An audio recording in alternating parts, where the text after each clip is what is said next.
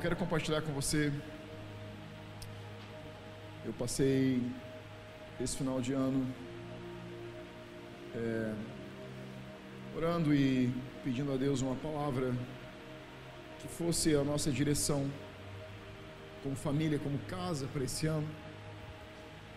E antes do final do ano, Deus me deu uma palavra que eu creio que vai nortear, vai dirigir aquilo que vamos basear a nossa busca e a maneira como nosso coração e nossa mente vai trabalhar como família e como indivíduos.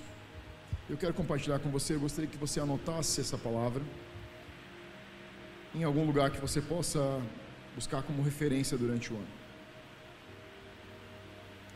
Está lá em Colossenses capítulo 4, versículo 12.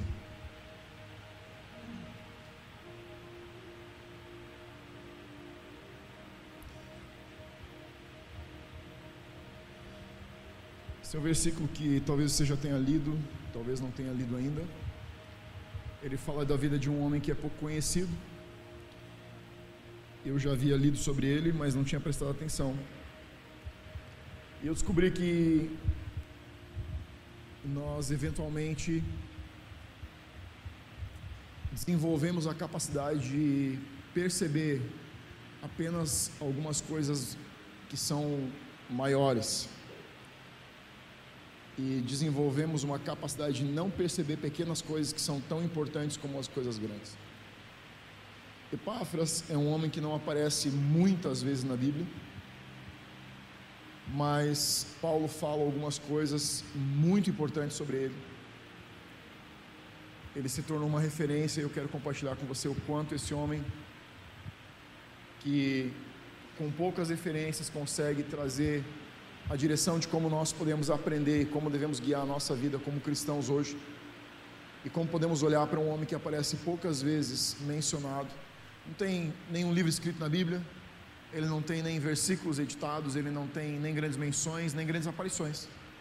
Tudo que nós temos sobre ele é alguma coisa que Paulo fala sobre ele.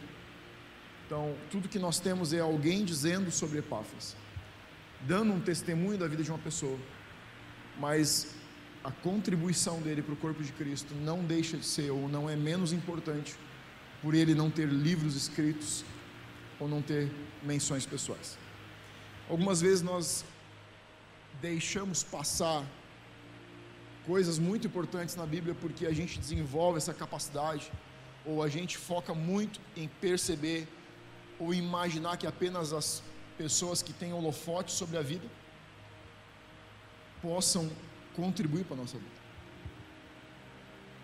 Como se pessoas comuns do dia a dia perdessem a capacidade de contribuir para o nosso crescimento, para o nosso desenvolvimento. É como se a gente parasse de ou desenvolvesse uma resistência com pessoas que estão circulando na nossa vida e a gente acaba perdendo muito do que a gente pode crescer, muito do que a gente pode perceber, muito do que a gente pode ver muito que a gente pode ouvir de Deus através das pessoas, porque acaba fechando o coração para quem está mais próximo da gente. Às vezes a gente está muito sedento de ver um grande milagre acontecer. E você perde de ver uma dor de cabeça ser curada, por exemplo. Aí você pensa assim, pô, mas uma dor de cabeça? Nossa, só uma dor de cabeça não é só uma dor de cabeça quando Deus cura. Se Deus está envolvido na equação, é um Deus muito grande envolvido naquela equação. Não é sobre uma dor de cabeça, é sobre um Deus que está envolvido na cura de uma dor de cabeça, ou em uma pessoa que ressuscitou, ou sobre uma perna. E esses momentos marcam a nossa vida. Coisas que acontecem de uma maneira muito simples, mas que marcam a gente, não marcam? Marcam. Coisas que são marcas de fogo que começam a fazer parte da vida da gente. E eu quero que você consiga olhar e desenvolva essa capacidade de olhar para dentro da Bíblia e enxergar em homens como Epáfras as coisas que às vezes passam desapercebidas. Colossenses 4,12 diz assim: Então, Paulo está escrevendo para os Colossenses a respeito de Epáfras, não é nem Epáfras que está escrevendo essa, esse versículo. Então, Paulo diz assim: Saúda-vos Epáfras. Então a saudação aqui, quem está mandando é Paulo. Tipo assim, Paulo está escrevendo a carta, Epáfras está do lado diz assim: Ô, oh, manda um abraço pro pessoal. Minha esposa fala com a minha sogra, e aí, sabe como é que é gente sogra, né? Aí eu digo assim: manda um oi para ela. Diz que eu amo ela.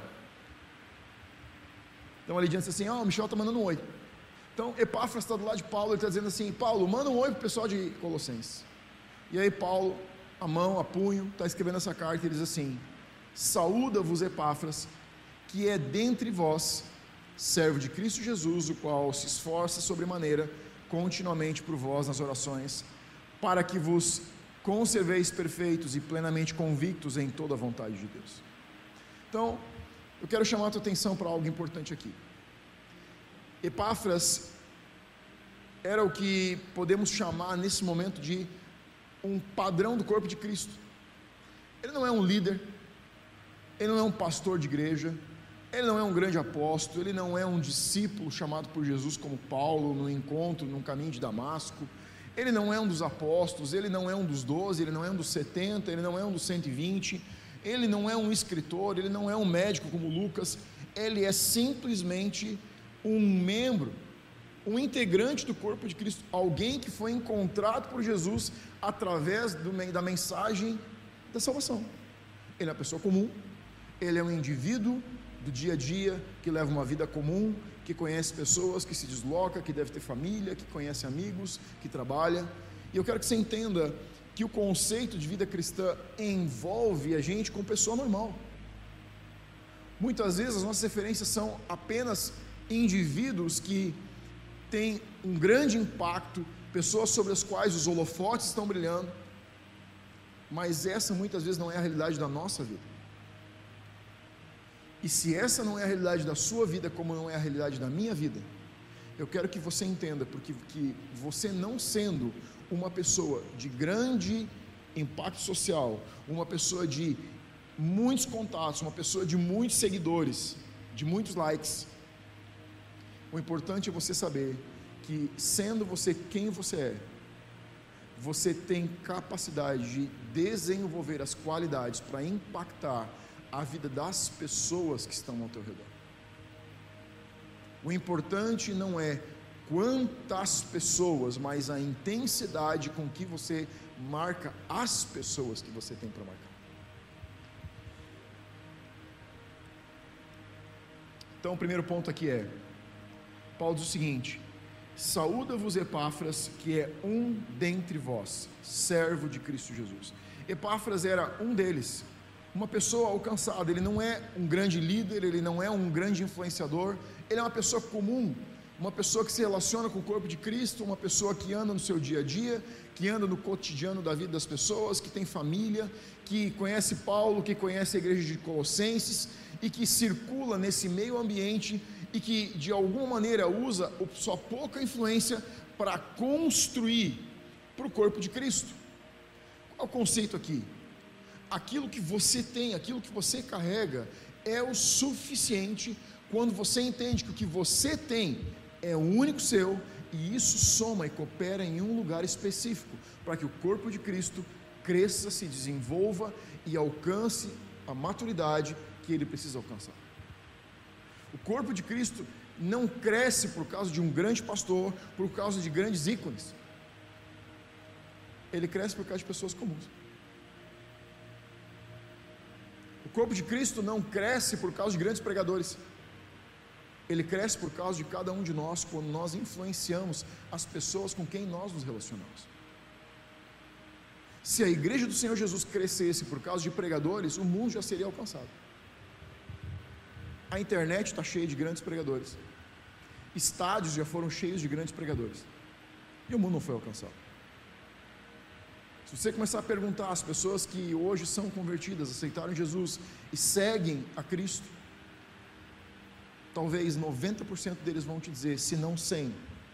Se você perguntar como que você conheceu Jesus, eu te diria que quase 100% deles vão dizer: Fulano me convidou, Beltrano me convidou, a minha vizinha me falou, ah, eu tinha alguém na família que me disse, um dia eu fui visitar porque um amigo me levou.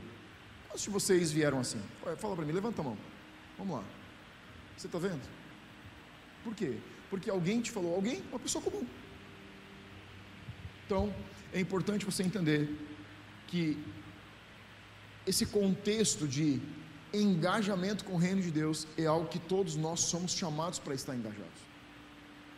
Você não precisa de um microfone, de um púlpito, de uma igreja, você não precisa de YouTube, você não precisa de Instagram. Se você tiver, você pode usar, mas você não precisa.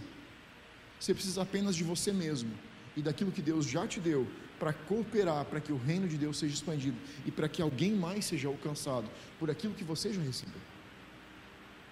Muitas vezes nós passamos tempo demais querendo mais alguma coisa, enquanto que alguém está querendo um pouquinho só. Muitas vezes nós passamos tempo demais querendo mais, mais e mais, enquanto que alguém está sedento e faminto por pelo menos um pouco. Eu quero desafiar você a começar a pensar um pouco diferente a respeito daquilo que você já carrega, a respeito daquilo que Deus já te deu. Talvez você esteja pensando, pastor, mas é tão pouco. Um pouco é muito mais do que nada. Isso eu te garanto. Número 2. Segunda observação que Paulo faz sobre Epáfras, ele diz: o qual se esforça sobremaneira. O segundo ponto é: o seu esforço era além da média, porque era para o mestre e não apenas para pessoas. Então, o que fazia Epáfras se esforçar sobremaneira? O que é um esforço sobremaneira?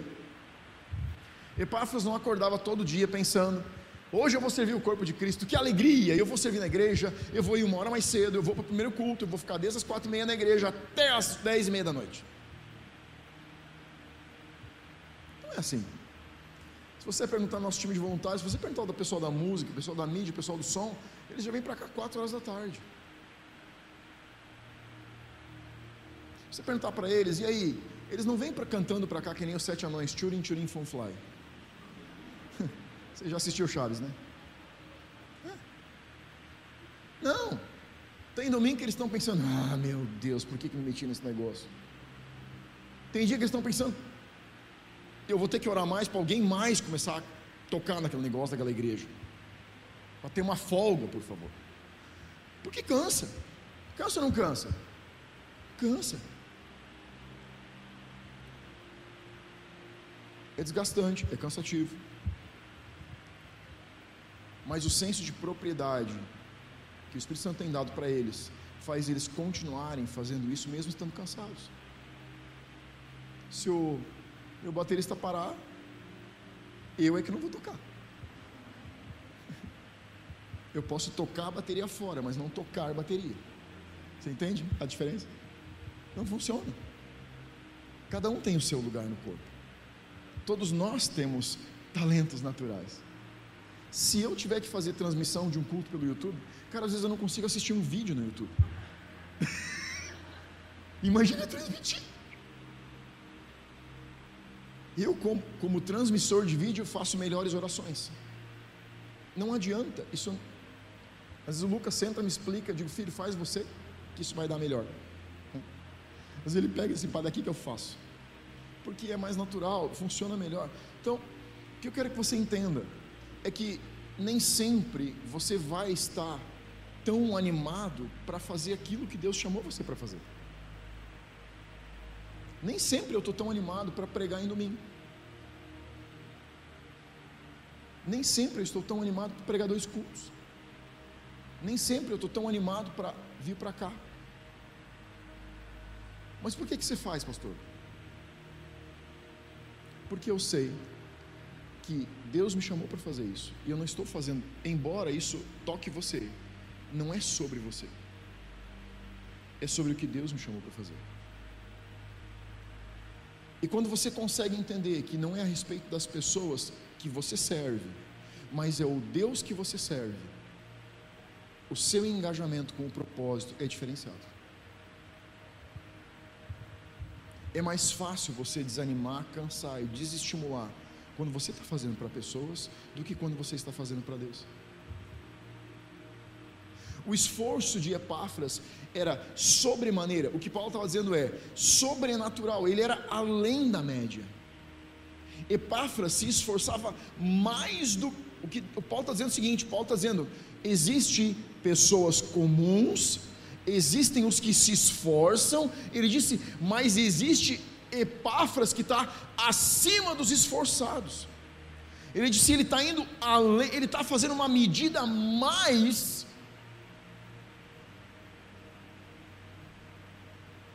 Porque ele está comprometido com uma causa que está além das pessoas. Isso você vai entender depois.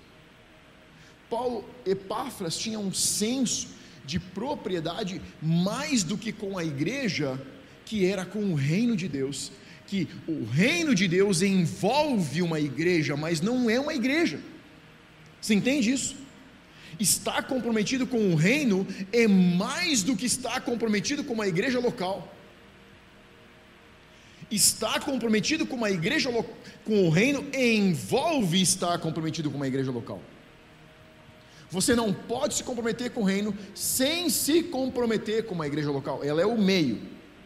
Você não pode servir a Deus sem servir numa igreja. Ah, pastor, eu sirvo. Não, você não serve.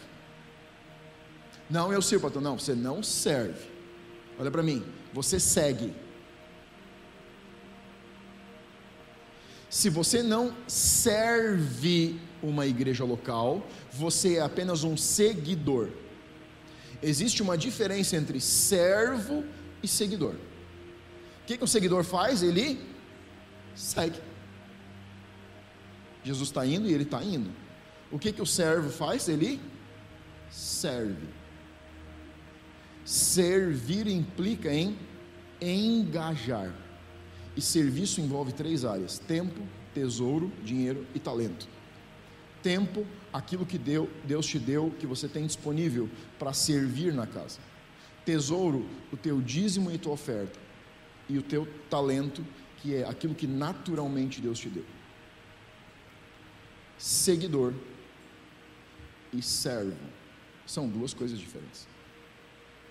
Epáfras, Paulo diz, o que, que diz, o que, que Paulo diz sobre Epáfras? Era um servo. Vamos adiante. Mas Paulo diz o seguinte: Epáfras não era só não tinha só um esforço sobremaneira, ele tinha um esforço sobremaneira contínuo, ou seja, não era o bastante servir além da média, para Epáfra servir além da média não era o suficiente, ele servia além da média de forma contínua. Sabe o que é isso? Isso significa uma vida cristã consistente. Tem muito cristão que serve, tem muito cristão que segue, Existe uma parcela que serve, uma parcela menor serve de forma sobremaneira, e uma parcela menor serve de forma consistente, engajada, consistentemente, sem desengajamento, porque ela entende o seu propósito, o seu chamado com o reino de Deus e com o Senhor Jesus. Quando um cristão entende que Deus o chamou, ele não precisa ser motivado, porque ele tem uma causa, ele não precisa de um motivo. Você já viu igreja onde o pastor tem que fazer animação de palco tipo palhaço? Tem que fazer um mico todo culto? Para a igreja estar tá engajada? Isso é uma igreja que precisa ser constantemente animada. Sabe por quê? Porque ela não foi ensinada sobre a causa. Quando você não aprende sobre a causa, você precisa ser constantemente animado. Você é manipulado no ânimo. Motivado significa toda semana, todo mês eu tenho que te dar um motivo novo. Porque se eu não te der um motivo, você fica desmotivado. Ai, pastor, eu vou parar de servir, eu estou tão desmotivado. Ai, pastor, eu não vou nos cultos, estou desmotivado, pastor. Ai, pastor, eu estou tão desmotivado essa temporada. Ai, pastor, eu entrei tão desmotivado esse ano. Eu escuto essas coisas. Sabe o que, que eu sei? Você não sabe a causa que você serve. Eu não sirvo um motivo, eu sirvo uma causa. O reino é uma causa, não um motivo, filho. Se você está procurando motivo, você precisa esquecer o motivo, você precisa encontrar uma causa. Quando você encontrar o Senhor Jesus, você vai ter uma causa, não um motivo.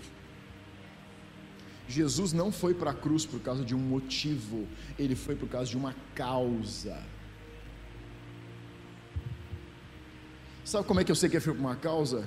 Porque ele ajoelhou no Getsemane e ele disse: Eu não tenho vontade. Sabe o que ele disse ali? Estou desmotivado. Mas sabe o que ele disse? Não faz mal, sem motivo eu tenho a causa. Seja feita a tua vontade, não a minha. Pai, qual a tua vontade? É ir para a cruz? Aham, uhum, então eu vou. Ele disse, pai, eu não estou motivado. Ele estava suando, dizendo: se não precisa, me avisa, porque eu não estou motivado para fazer esse negócio. Estou afim não. Ah, dá uma olhadinha na oração. Ou você vai me dizer que ele está dizendo assim, pai, estou tão feliz, vou morrer. Açoitado, perfurado e trucidado, rasgado. Não, não, não, não. A minha Bíblia diz que ele estava engajado com a causa. Fala para mim, você está aqui hoje porque você é engajado com uma causa ou porque você procura motivos?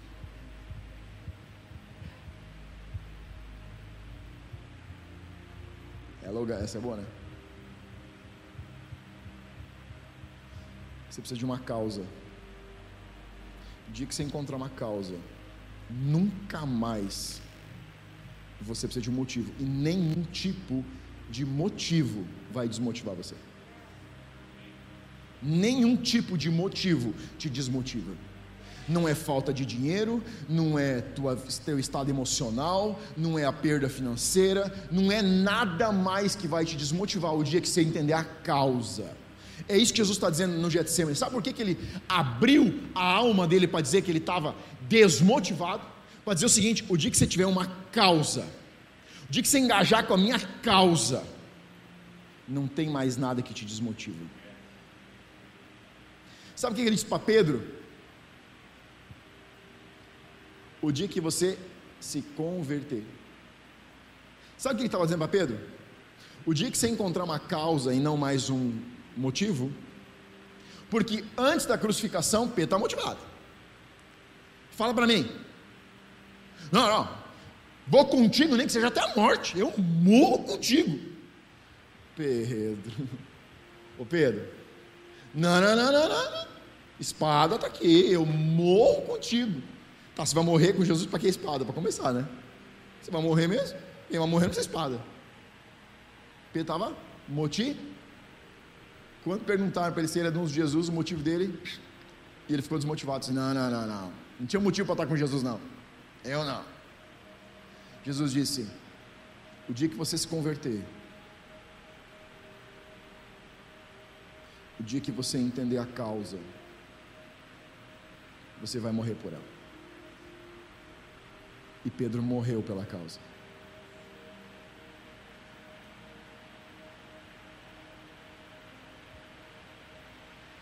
Não vou continuar, vai ficar muito pesado. Vamos para o próximo.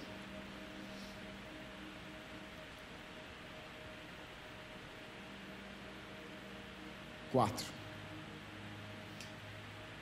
Pois ele tinha um objetivo. Aí Paulo diz o seguinte: para que vos conserveis perfeitos e plenamente convictos em toda a vontade de Deus. Então, qual era o objetivo de Epáfras? Ele queria que os colossenses se conservassem perfeitos e plenamente convictos de toda a vontade de Deus. Perfeitos aqui é teleios, é completo, sem falta de nada. Entenda bem, Epáfras era um, um homem que fazia a ponte entre a igreja de Colossenses e Paulo. Paulo não está em Colossos. Colossos é a cidade de Colossos. Os colossenses são os habitantes da cidade de Colossos. Epáfras fica fazendo a ponte entre a igreja que Paulo plantou em Colossos e Paulo. Então ele vem para a igreja de Colossenses e ele se relaciona com os irmãos, ele escuta e vê o que está acontecendo e ele vai para Paulo. Ele vem lá em Paulo e diz assim: Paulo, é, veio um cara lá de Antioquia e ele pregou uns negócios lá na igreja, está uma confusão lá no meio dos Colossenses. Você precisava mandar uma carta para lá, Paulo. Aí Paulo redige uma carta, dá para Epáfras, ele volta lá para os Colossenses. Ó, pessoal, Paulo mandou essa carta, ele mandou dizer que Jesus faria isso aqui, ó. Tá, ele passa essa carta. Aí ele fica mais um tempo na igreja. Ele, então, Epáfras está fazendo a ponte, ele é a conexão. Epáfras não é um grande líder, ele não é um homem que tem grandes seguidores, ele é apenas um referencial que fica trazendo as mensagens de Cristo entre Paulo e a igreja. Ele fica fazendo esse caminho. E Paulo diz o seguinte: ele se esforça sobremaneira. Gente, fala para mim. Isso aqui não é um tempo onde tem internet, isso aqui não tem Instagram, não tem Facebook, não tem YouTube, não tem correio, não tem e-mail, não tem nem correio comum, não tem carro, não tem veículos de deslocamento rápido, não tem avião, não tem barco motorizado, não, é a cavalo ou a pé. As roupas são de baixa qualidade. Para você fazer os deslocamentos, você tinha que passar frio, você tinha que andar a cavalo, você tinha que parar, passar perigo na estrada. Você passava às vezes fome, você tinha corria risco de animais, de ser assaltado. Esse homem está se esforçando porque ele morre de paixão, de amor por ver o reino de Deus se desenvolver e por ver os colossenses crescerem na fé. Ele ama essa igreja, ele ama ver o reino de Deus. Não é um ministério de Epáfras, não é nem o ministério de Paulo, é o ministério de Senhor Jesus.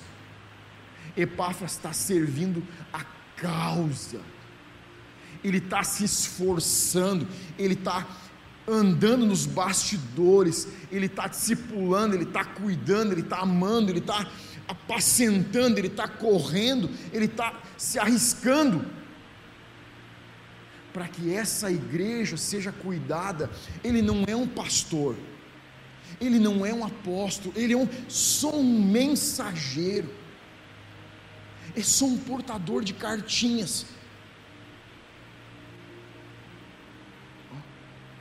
Lê o pessoal aí. Mas ele tem tanto senso de propriedade, fazendo isso, que Paulo diz: esse cara que porta essas cartinhas é uma referência. Dá uma olhada para como ele faz isso.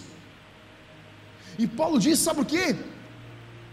Ele está fazendo isso porque ele quer vocês convictos da vontade de Deus para vocês.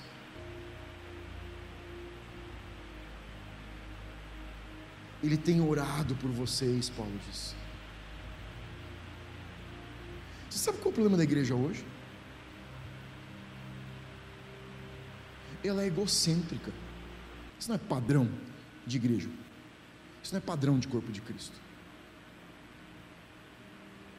Deus está nos chamando para deixar de ser egocêntricos e egoístas e sermos uma igreja referencial para o corpo de Cristo.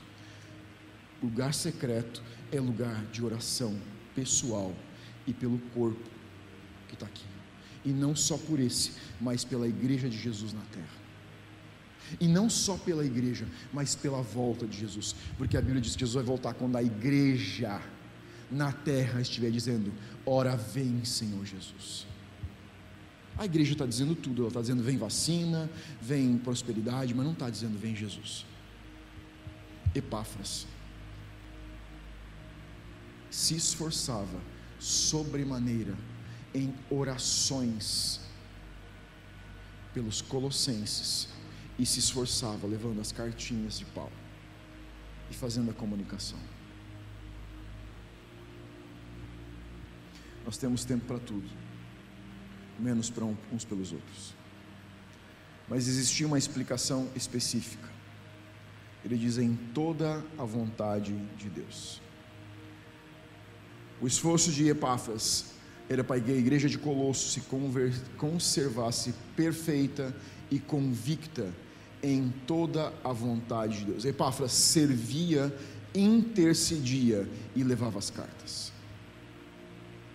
Ele não era um grande líder, ele não era famoso, ele não escreveu livros. Você não sabe como Epáfras começou, você não sabe como ele terminou, você não sabe onde, para onde Epáfras vai. Toda a referência que nós temos de Epáfras é um versículo e algumas vezes, duas ou três vezes no Novo Testamento, que aparece o nome dele.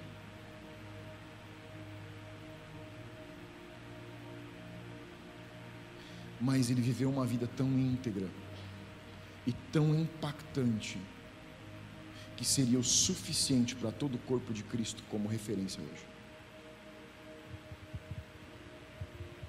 Paulo disse: se esforça sobremaneira e continuamente nas orações por vós. Sabe o que o Espírito Santo disse? É tempo de a igreja acordar para mais oração. Nossa, pastor, mas você falou o ano inteiro passado sobre oração. Isso. Sabe o que eu vou falar esse ano? Oração. Sabe por quê? Porque para as mudanças que estão para acontecer, só a conexão com Deus vai manter teu espírito e tua alma prontos. O mundo de hoje não é mais o de ontem. E o mundo de amanhã não será o de hoje. Deus nos trouxe até aqui. E Ele nos deu uma chave que é a oração. E essa chave vai nos levar para o próximo nível. O que nós fizemos até aqui nos trouxe até aqui. O que nós vamos fazer daqui para frente nos leva até a próxima estação. Eu estou chamando você para você engajar com o que mais Deus quer que nós façamos. Deus não vai te pedir para fazer menos. O Deus que eu conheço não pede fazer menos. Pelo menos ele não se comunica assim comigo. Sempre que ele termina o assunto comigo, tem um mais atrás. Mais perto, mais oração, mais intimidade, mais devoção